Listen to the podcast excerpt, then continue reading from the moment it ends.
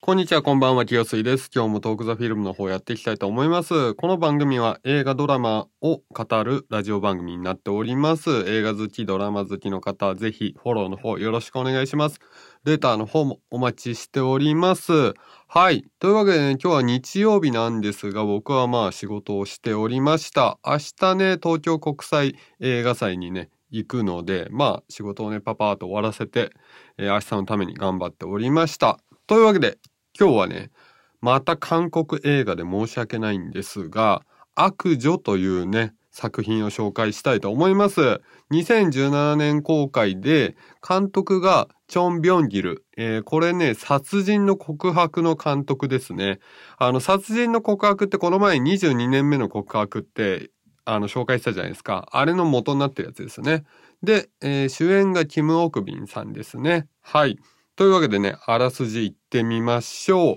犯罪組織の殺し屋として育てられたスクヒは、育ての親、ジュンさんに恋をして結婚するんです。しかし、ジュンさんは敵組織に殺されてしまう。スクヒは復讐を実行するが、国家組織に拘束され、政府の暗殺者として囲われます。その後、運命の男性と出会い、再婚しようとして、新しい人生を歩み始めようとするんですが、という感じのストーリーになっております。いやね、韓国映画はね、やっぱね、役者さんの名前とかね、役柄の名前がね、ちょっとね、呼びづらくてね、あらすじがゆっくりになりますね。はい。というわけでね、この映画、とにかく見てほしいのが、一人称アクションがすごいんですよね。あの、FPS とかのシューティングゲームやってるみたいな アクション映像をすごい見せてくれるんですよ。なので、すごくね、なんかゲームを見ているような、映画を見ているようなというね、なんか不思議な、えー体験をさせてくれる映画になっていました。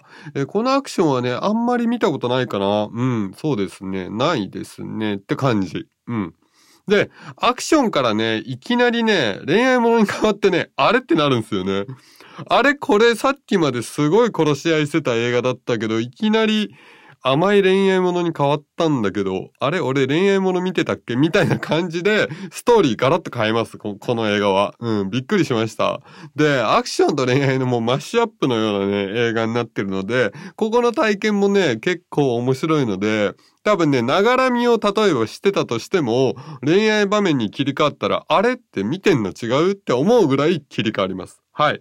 なので結構これびっくりします。でね、韓国映画ならではの作品だなって思ったのが、えー欧米とかね、邦画でね、これをやろうとすると、まあこれっていうのはね、このあらすじにある設定のような暗殺者とか、えー国家組織とか、この辺をやろうとすると、やっぱね、リアリティに欠けてしまって難しい作風だなと思っていて、で、これできんのってやっぱ韓国映画なのかなっていうふうに思いながら見ていて、やっぱこういう色を出したら、このちょっと闇みたいな感じ、あの、暗殺とか、えー殺し屋とか、えー国家組織とか、このちょっと闇みたいなのを出すと、韓国映画に勝てる国ってあんまないんじゃないのかなとか思いながら見てました。その辺がね、やっぱりよく、えー表現できている映画なのかなと思います。もちろんね、一応ね、その、どんでん返しみたいなのあります。で、ちゃんと伏線回収もしてくれます。えっとね、アクションからね、殺し合いからね、いきなりね、恋愛ものにガラッと変わるとことかで、まあ、伏線いっぱいあるし、で、こう、主人公のスクヒの回想シーンとかで伏線結構あるしっていうので、まあこの辺で一気に最後回収してくれて、みたいな感じで、えー結構ね、スクヒがね、かわいそうに見えてはくるストーリー内容にはなっていましたね。うん、殺し屋としてね、生きていたね、スクヒがね、まあ子供も授かるんですよ。で、あと、新しく好きになった男性のためにね、普通の生活を取り戻そうとするんですが、まあこれがね、なかなかね、うまくいかないというか、もともと殺し屋ですからね。うん。で、プラスね、この、新しく好きになった男性っていうのにも、まあ一癖ありで、で、育ての親、えー、ジュンさんに恋して結婚したんですけど、このジュンさんにも一癖があって、で、この辺の、こうね、伏線がこうストーリー上にあって、最終的に回収されてって、で、もう、すごいアクションも繰り広げてくれるというね、結構忙しい映画でしたね。うん。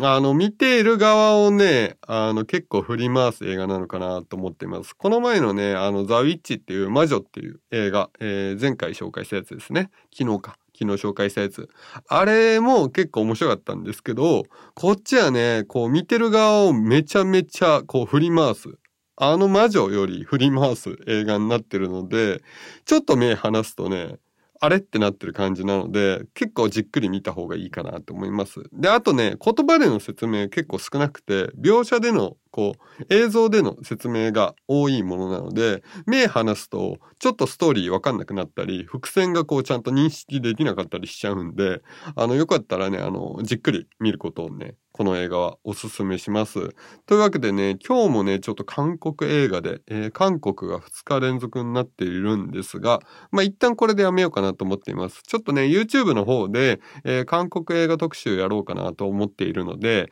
まあ、YouTube はあの、リンクあるので概要欄によかったらね、そっちもチェックしてくれたらなと思います。明日はね、アンダードッグをね、見れるので、まあ、これの前編後編で明日明後日ぐらいちょっと感想の、えー、発信をしようかなとは思っているので、まあ、韓国映画は一旦お休みかなっていう感じにはなっております。はい。というわけでね、今日のトークザフィルム終わりたいと思います。ありがとうございました。